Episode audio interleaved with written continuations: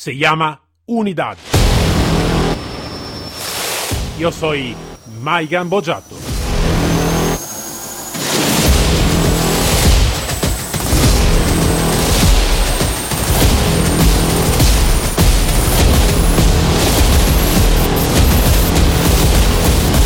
Unidad K9.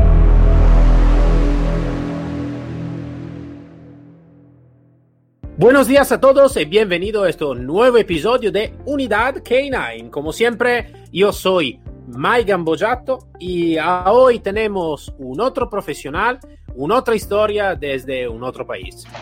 Hablamos con Fernando Garrido, instructor K9 uh, de muchas cosas, en particular también de la Policía uh, de Santa Fe de Argentina, de Departamento de Bomberos y mucho, mucho más. Pero seguro que nos va a explicar un poquito más sobre él. Entonces, antes de todo, Fernando, buenos días. Buenos días, eh, muchas gracias por la invitación y este espacio para nosotros que nos dedicamos a los perros es importante, porque creo que la profesión es algo hermoso, ¿viste? Pero es algo que nos tiene que dar unidad y tratar de, de transferir nuestros conocimientos para que perduren y mejore la actividad. Seguro que sí, esto es uh, siempre el éxito de todo, de todo esto, entonces seguro que es compartir el conocimiento y mirar otro punto de vista de todos los profesionales, siempre algo de muy, muy importante. Fernando, antes de todo, cuéntanos un poquito sobre ti y sobre tu profesión. Bueno, yo partí de muy chico con el tema de los perros porque mi abuelo era militar, siempre le gustaron los perros y, siempre trajo que me criaron ellos junto a mis padres perros a la casa. Llegamos a tener 30 perros, perros de todas las razas, de todo tipo de trabajo. Y uno generalmente aprende mirando cuando es niño y después empecé a tomar cursos, me convertí en bombero, eh, muy joven. Eh, siempre fui eh, un pionero, digamos, en Chile de, implementar perros, cosa que en un principio no lo veía necesario porque no entendían la importancia que tenían los perros. Si bien en Chile hay gente muy calificada que trabaja con perros, eh, que le aprovecho mandar un saludo a mi amigo, de, más o menos del año 2009, 2008, por ahí, eh, yo empecé a integrar un grupo de búsqueda y rescate certificado internacionalmente por Naciones Unidas, y ahí empiezan a hacer la idea con nuestro primer perro, que es Kimbo, que después con el paso de los años visita México, Ecuador, Chile, Argentina, eh, infinidad de países que, no terminaría jamás de nombrar, pero que, que, en su vida útil, que hoy ya está jubilado porque tiene eh, 8 años, va a cumplir 9 años, eh, por lo menos acá en Argentina encontró a más de 50 personas desaparecidas, eh, lo que fue una labor importante. Y lo menciono a él porque es con el que más eh, a lugares visité, pero he tenido más de 30 perros de trabajo, eh, en la policía con mis compañeros hemos preparado alrededor de 100 perros fácilmente para trabajar. Eh, además, por ahí uno no lleva la cuenta ya de, la cantidad de perros que trabaja, pero sí, eh, a lo mejor cada vez que entrena uno un perro es diferente porque va adquiriendo conocimientos nuevos. Los perros particularmente, por más que tengamos 10 perros de la misma raza, son distintos. Entonces su, su plan de trabajo, su entrenamiento y todo lo que tiene que ver con, con preparar al perro, se hace un desafío. Así que eh, lo particular, yo en estos años me he dedicado a, a, asistir a la policía, bomberos, a instituciones privadas, a ONG, y muchas veces lo he hecho de manera voluntaria. También actualmente soy el director de la Universidad Abierta Interamericana del área de adiestramiento desde el año 2017 Así que de ahí venimos preparando ya 500 personas eh, con los otros docentes. Así que feliz, feliz de poder dedicarme a lo que amo y a lo que me gusta realmente. Sí, yo lo que encontré siempre, ¿no? En todos los profesionales que encontré en todo el mundo, es siempre que lo que he aprendido eh, es que seguro que esta es una profesión que necesita casi una, ser casi como una misión de vida, ¿no? Porque es una pasión tan, tan grande y también un trabajo tan grande, eh, siempre listo a aprender algo de nuevo y todo que eh, es necesario tener pasión. Es necesario seguro que tener pasión, a veces más que en, otro, que en otra profesión. Um, Fernando, sí, mm, así que tú has tenido, mm, como he dicho, muchas mucha historia, ¿no? Mucha intervención también, seguro, mucha experiencia en el entrenamiento y a nivel eh, operativo. Si tú puedes contar una situación que te encontraste, algo que tú puedes decir, claro, y que quieres compartir con nosotros, una situación, una intervención, algo que en tu vida profesional te marcó en alguna manera, eh, de, de, un hecho, de, algo que te ocurrió uh, en, tu, en tu profesión. Entonces, algo que te ha marcado también en tu vida profesional. Creo que algo que puedo contar es la primera vez que encontré una persona desaparecida. Eh, no voy a nombrar precisamente el lugar ni el caso, pero no voy a nombrar la experiencia de trabajo. Creo que, mira, había preparado el perro dos años y en todos los ejercicios, viste, que nosotros teníamos para entrenar al perro, el perro daba bien, o sea, era certero, acertaba en todo. Pero la realidad es muy distinta porque cuando el perro marcó en esa situación, eh, yo sentí un... Eh, se me vino un sentimiento a la cabeza de no saber qué hacer por la inseguridad mía, ¿no? La del perro, ¿no? Entonces, no sabía si decir que el perro había marcado porque estaba ahí, que el perro estaba sintiendo algo, que el perro eh, se estaba interesando, hasta que al final me saqué todos los miedos de encima y, dije que el perro había marcado y que algo se encontraba ahí de lo que se detectaba, que en ese momento eran restos humanos. Entonces, lo más, eh, eh, digo, para mí se hizo eterno en el momento que empezaron las excavaciones y a sacar todo eh, porque no aparecía la persona.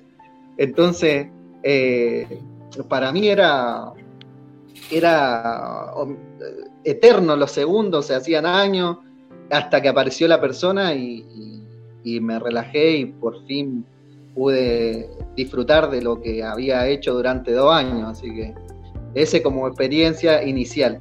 Y después jamás los perros dejan de sorprender, solo que uno por ahí, y eso se lo doy a la gente que está iniciando o a lo mejor eh, gente que ya llevamos trabajando tiempo, es que nosotros somos los que causamos ese tipo de inseguridad, porque muchas veces tenemos miedo del que dirán o qué piensa la gente, y por ahí hay que estar tranquilo y, y convencerse del que el trabajo que uno hace es bueno nos pasó, viste, la última búsqueda eh, con Alejandro Villasanti, que lo entrevistaste ya, que es el otro instructor de la sección de la policía. Sí. Que habían ido buzos de, de, una policía acá a buscar a una de las personas que estaba desaparecida y no lo habían encontrado. Y el perro lo encontró en el lugar donde ya lo habían buscado, en perro marca, bajo el agua además era, eh, y eso fue lo, más sorprendente y a los 10 minutos el cuerpo sale a flote, ya que empezamos a remover. Y eso ya, o sea, supera todos los límites, o sea, uno no puede entender teóricamente lo que es el olfato del perro. Teóricamente uno puede entender y llegar a tener eh, algún tipo de, de, de noción de qué se trata el olfato del perro, pero realmente nunca vamos a llegar a saber lo perfecto que puede llegar a ser el sistema que tienen nuestros amigos caninos. Seguro que sí, y lo que contaste, eh, lo que contaste ¿no? de, de, de, la inseguridad ¿no? de la primera intervención es, es algo que pasa eh, siempre, claro, cuando se habla de K9, está una grande di diferencia ¿no? del, del, entrenamiento y después eh, la vida real. ¿no? La, la, primera operación, las operaciones, claro, todos son diferentes l'una dall'altra, pero la primera, claro, es algo que marca siempre Y creo que si hoy eh, vamos a preguntar a todos los guías, todos los manejadores, eh, cómo ha sido la primera intervención, creo que muchos han dicho, vale, ¿verdad? ¿Ha hecho de verdad como es el marcaje? ¿De verdad? Sí. creo que puede ser algo que pasó a mí y ha pasado a ti, como tú contaste, y pasó a muchos de, de mis amigos o mi conocidos, conocidos personas que conozco, eh, la, misma, la misma cosa. Entonces algo de, de común, de, de, eh, de, de, curioso, pero a la final de, de, común en todo el mundo, ¿no? Eh, bueno, uh, Fernando, sí, mm, así que tú eres instructor, entonces has trabajado con muchos perros, muchas personas y todo. Si tú necesitas que identificar algunas características para ti la más importante de una buena unidad, entonces un poquito sobre el perro y seguro un poquito sobre el, manejador, el guía. Eh, ¿Cuáles serían las características para ti más importantes de una buena unidad K9? Yo creo que la característica, viste, más importante de, un, de un binomio, como le llaman, o, de una pareja, eh, es la confianza. La confianza y el vínculo que uno va generando a través del tiempo con el perro, el conocerlo y que el perro nos conozca a nosotros también. El pasar la mayor cantidad de tiempo con el perro, el entender sus movimientos, gestos, eh, y, leerlo como si fuera el libro favorito que uno tiene en su biblioteca. Creo que no hay nada mejor que tener una buena relación eh, con, con nuestros ejemplares caninos. Seguro que sí. ¿Y sobre el perro? Entonces, ¿alguna característica buena para ti por uh, un buen perro de una buena unidad? Sobre el perro. Eh, yo creo que para los que nos dedicamos depende del trabajo, ¿viste? O sea, yo creo que hay que elegir un compañero que tenga que ver con las cualidades físicas que nos puedan complementar nuestro trabajo.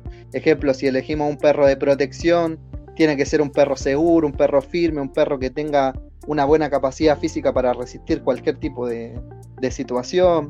Si nos vamos a dedicar a la búsqueda o la detección, un perro que tenga un buen olfato, un buen juego de cobro. O sea, va a depender de la raza que nosotros elegimos. Obviamente, eh, yo me han preguntado muchas veces, viste, si, si se pueden entrenar perros que no son de raza. Obviamente se puede, pero uno como profesional va a tratar de potenciar su trabajo y las razas están creadas para cumplir una función determinada. Por eso es que yo particularmente prefiero elegir un perro con una raza determinada que potencie mi trabajo. Sí, sí, claro, claro, claro, claro. quiero también preguntarte algo sobre la relación entre el manejador, el guía y con, con su perro.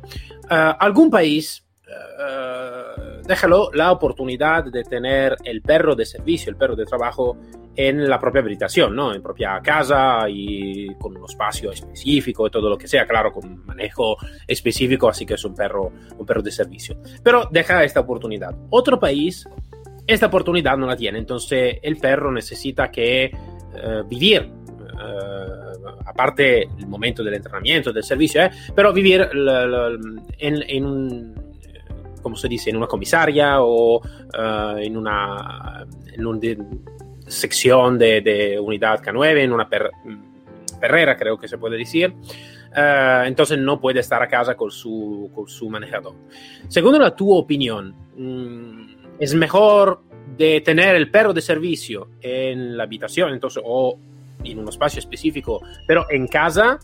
o uh, de tenerlo en una perrera, la perrera, claro, institucional o una comisaria. Mira, eso es también como lo que hablamos anteriormente. Yo creo que eso es algo muy específico, o sea, es algo muy propio de cada adiestrador. Yo, de acuerdo a las situaciones, por ejemplo, yo los perros de detección, o sea, de búsqueda, los tengo yo en mi casa.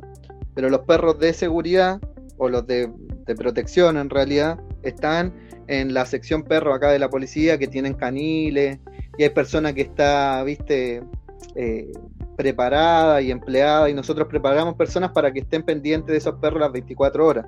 Eh, porque, por ejemplo, a lo mejor uno lo tiene en su casa y, yo, por ejemplo, que tengo hija, mi hija a lo mejor eh, pueden llegar a afectar el entrenamiento del perro o por ahí se ponen a jugar o juegan con cosas que no tienen que jugar con el perro y crean ciertas mañas. Por ejemplo, eh, muchas de las cosas que pasan es que los niños, viste, que tienden a, saber que el perro, bueno, busca y trae una pelota y después le tiran un palo, una botella, lo que sea.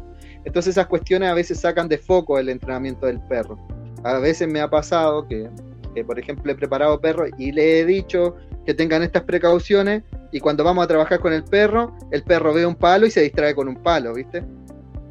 Entonces, por eso, en, ese sentido, si no vamos a tener la responsabilidad de tener un perro con un lugar determinado donde vivimos, donde nadie más que su entrenador y su guía tengan contacto, es mejor que esté en un lugar específico para perros de trabajo.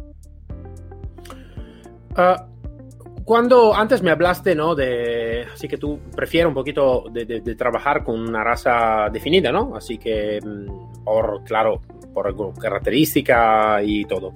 Em, como sabemos hoy en día, el, em, está una raza aquí más que todo está elegida, ¿no? Que es el pastor belga Malinois, un poquito por toda la fuerza de policía, el mundo y todo.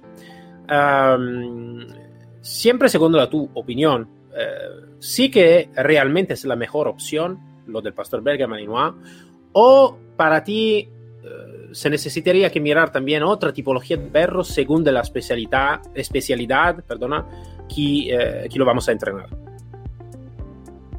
Mira, yo creo que con respecto al ovejero Malinois, es un perro que tiene un potencial espectacular. Yo trabajo con Malinois, he trabajado ya con bastante en Chile y acá en, en Argentina pero particularmente no se apegan a mi, a mi, digamos, personalidad. Yo soy de una personalidad mucho más tranquilo, me gusta más lo del detalle, me gusta que sea más meticuloso y por ahí el Malinois es mucho más explosivo.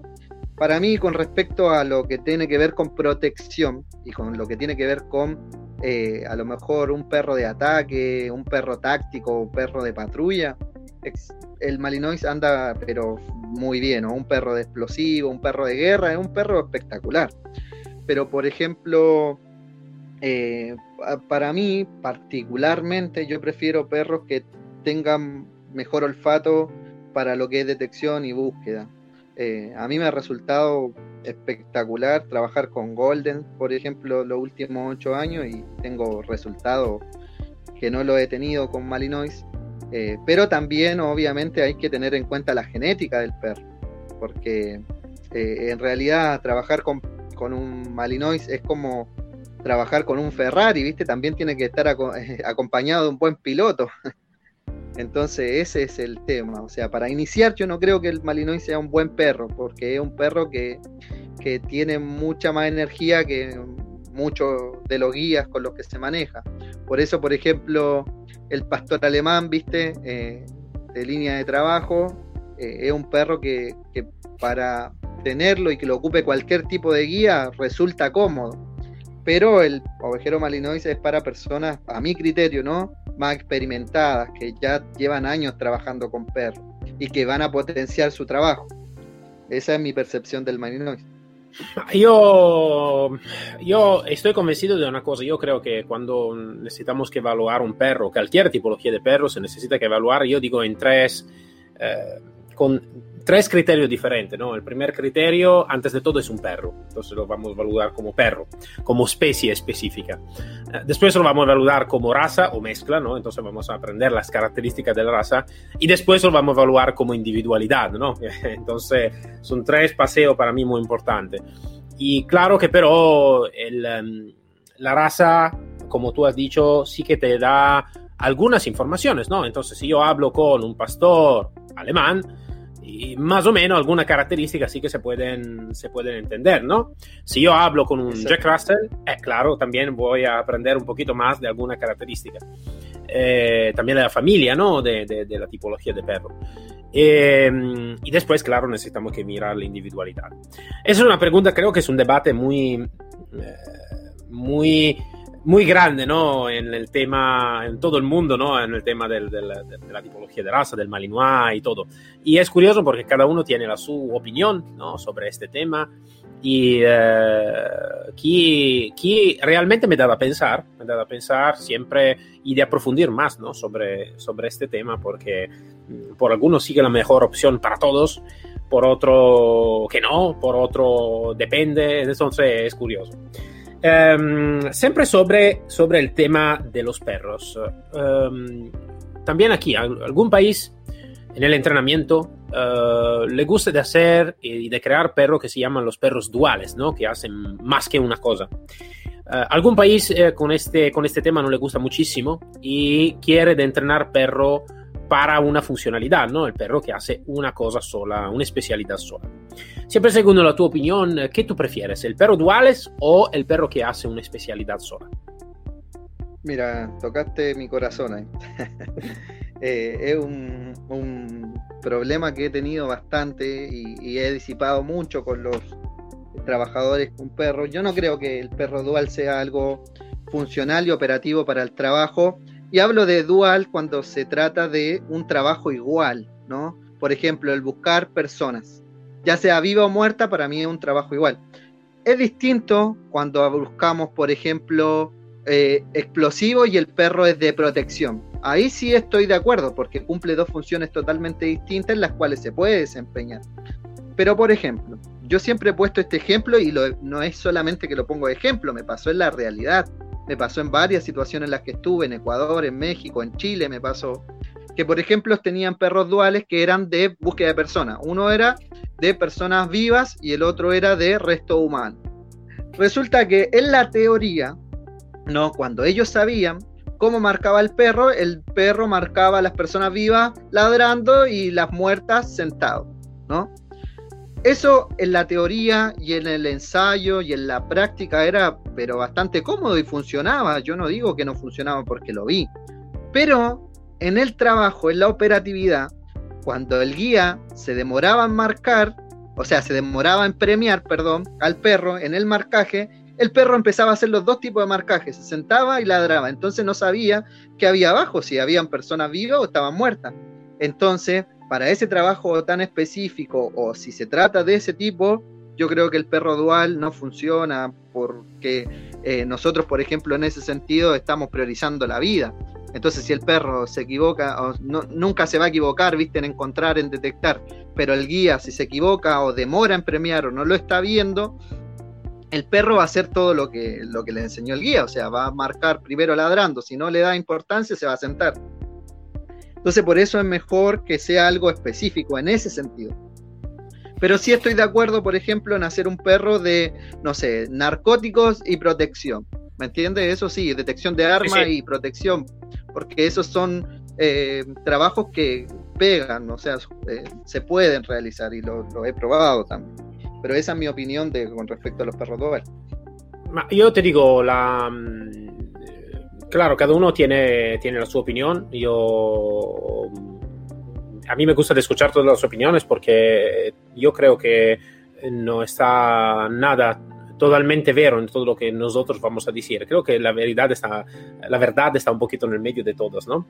Y pero lo que me gusta también que tú estabas hablando es que lo que más me, me está abajo de los ojos es que realmente eh, está una grande diferencia ¿no? en lo que puede ser un entrenamiento. También, perdón por todo que es el deporte, también por el deporte la operatividad, donde en el deporte o en el entrenamiento sí que se pueden hacer algo, experimentar algo más, que mm, al final si fallamos, vale, habemos, eh, no habemos conseguido el campeonato o no habemos conseguido un buen entrenamiento. Eh, todavía en la operatividad esto fallo puede costar vida. Entonces, eh, sí que se necesita tener una, una porcentaje de, de, de, bajo riesgo, eh, riesgo, creo que se, dice. A veces me falla alguna palabra, perdón. que puede ser, claro, muy bajo. Entonces, em, eso creo que es algo de un punto también muy, muy importante. Em, Fernando, esta es una pregunta que hago siempre porque me gusta de... También si hoy en día es complicado de viajar, porque con este cierre que es un poquito complicado de viajar, esperamos que está un poquito más libre en futuro. Me gusta de aprender más como ejemplo en el tu país está percibida la unidad K9, ¿no? Como a nivel institucional y a nivel de pueblo, a nivel de ciudadano del, tu país, ¿cómo está percibida?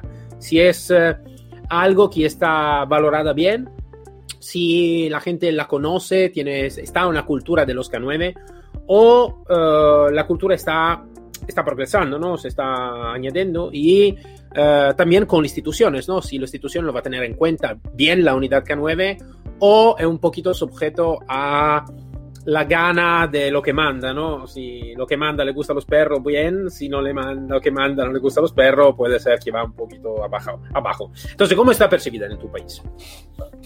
Mira, eh, Argentina, yo trabajo en dos países, Argentina y Chile.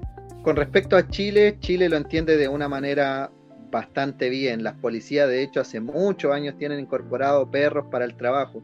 Tanto Carabineros de Chile, que es un tipo de policía, y la Policía de Investigaciones de Chile y ellos entienden la importancia de los perros porque se invierten muchos recursos en cuanto a perros. Por ejemplo, Carabineros tiene una sección perro espectacular que no tiene nada que envidiarle a ningún tipo, a ningún país del mundo.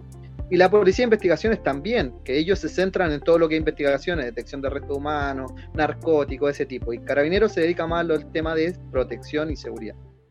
Eh, en Chile eso, eh, la verdad que me pone muy contento. Y ahora en Bomberos, hace 10 años se está integrando y, hace muy poquito con un amigo que se llama eh, Carlos Contanzo, estamos trabajando para poder lograr algún tipo de certificación nacional en bomberos para perros, que no existe.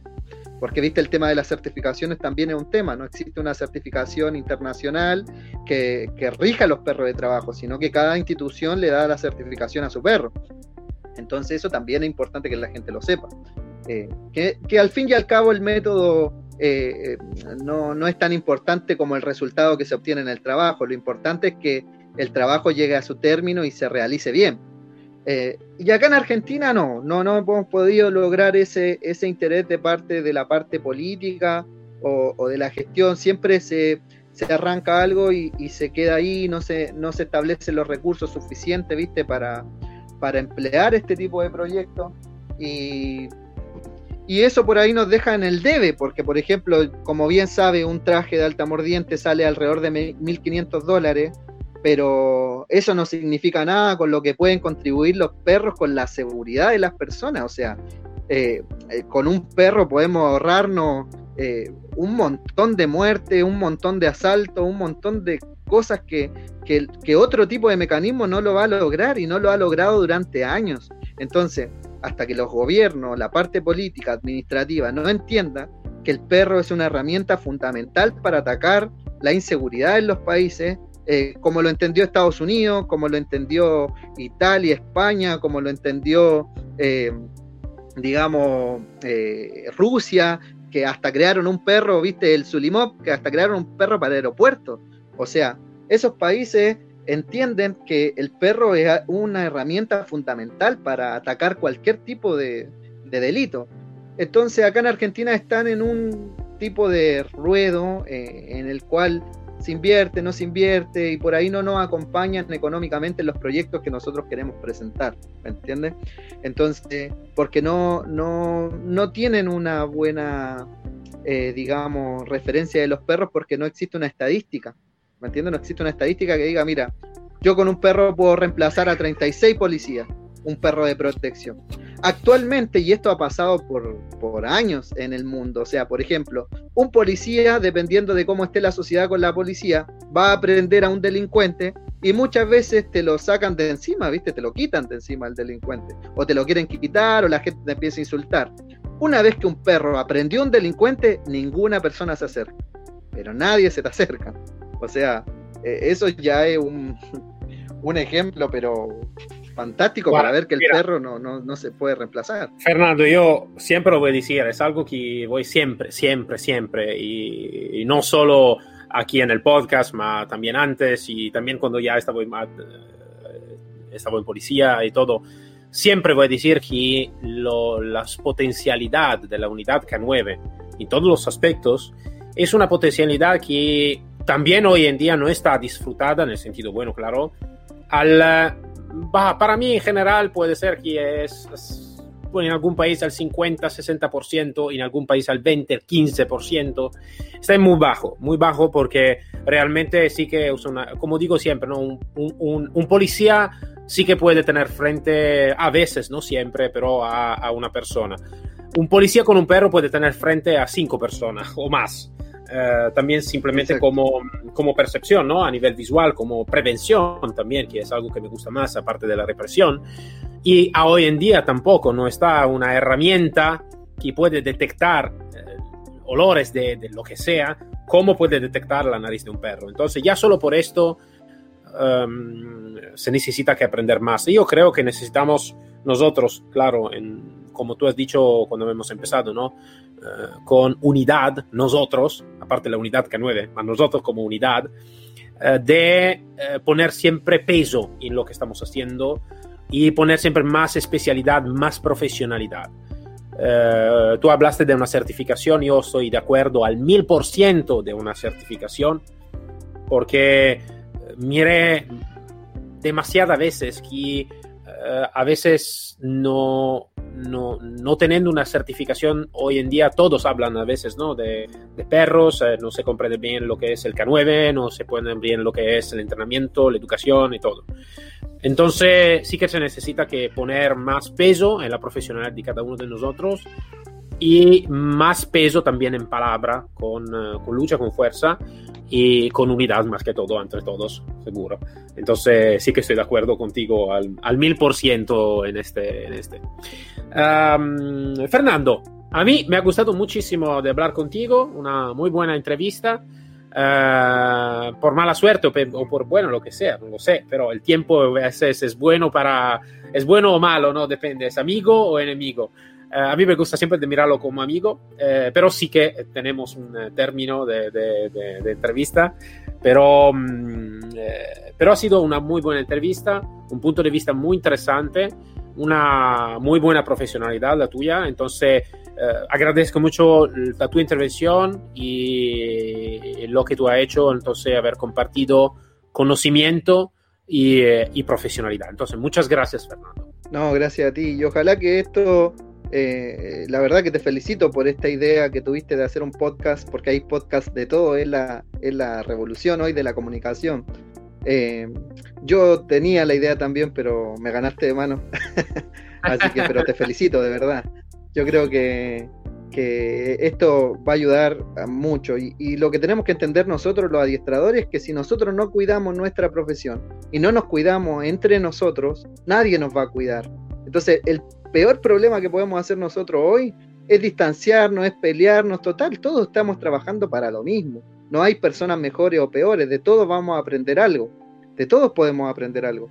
Por eso saqué un libro yo para ver que recibir críticas y recibir críticas constructivas, ¿no? Para que me maten con el libro, pero para yo aprender también, o sea, yo eh, claro. Regalo en, en, cierta forma el 80% del contenido que sé, porque, viste, cuando uno escribe un libro no, no piensa en el trabajo que está haciendo, sino que es muy distinto cuando lo lleva al papel. Eh, entonces, ojalá que, que, podamos unirnos a futuro y la verdad que me pone muy contento que haga este tipo de plataforma para que nos podamos expresar y ojalá un día podamos llegar a unirnos y que la gente sepa de qué se tratan los perros de trabajo, porque por nuestra culpa la gente no sabe, porque no nos encargamos de educar, sino que de pelearnos a veces, muchas veces, y eso nos, nos pone como los malos. Y al final nosotros queremos hacer algo que contribuya a la seguridad y la calidad de vida de las personas. Así que gracias y cualquier cosa que necesiten nos, nos comunicamos. Sabes, Fernando, lo que digo, estaba diciendo con uh, un otro profesional otro día que nosotros todos como entrenadores no necesitamos que sea una revolución, ma una evolución entre nosotros, ¿no? E, e volverse en dirección de nosotros antes de los perros o antes de la técnica de, de, de, de entrenamiento, de volvernos nosotros como mentalidad a mmm, crear, como tú has dicho, ¿no? una unidad un poquito más fuerte y bajar un poquito el porcentaje de pelea entre, entre todos los, los, profesionales, ¿no? Entonces, sí que es así. Fernando, muchas gracias y hasta luego. Gracias. Con todos nos encontramos el próximo episodio de Unidad K9, siempre con un otro profesional y una otra historia. Hasta luego todos.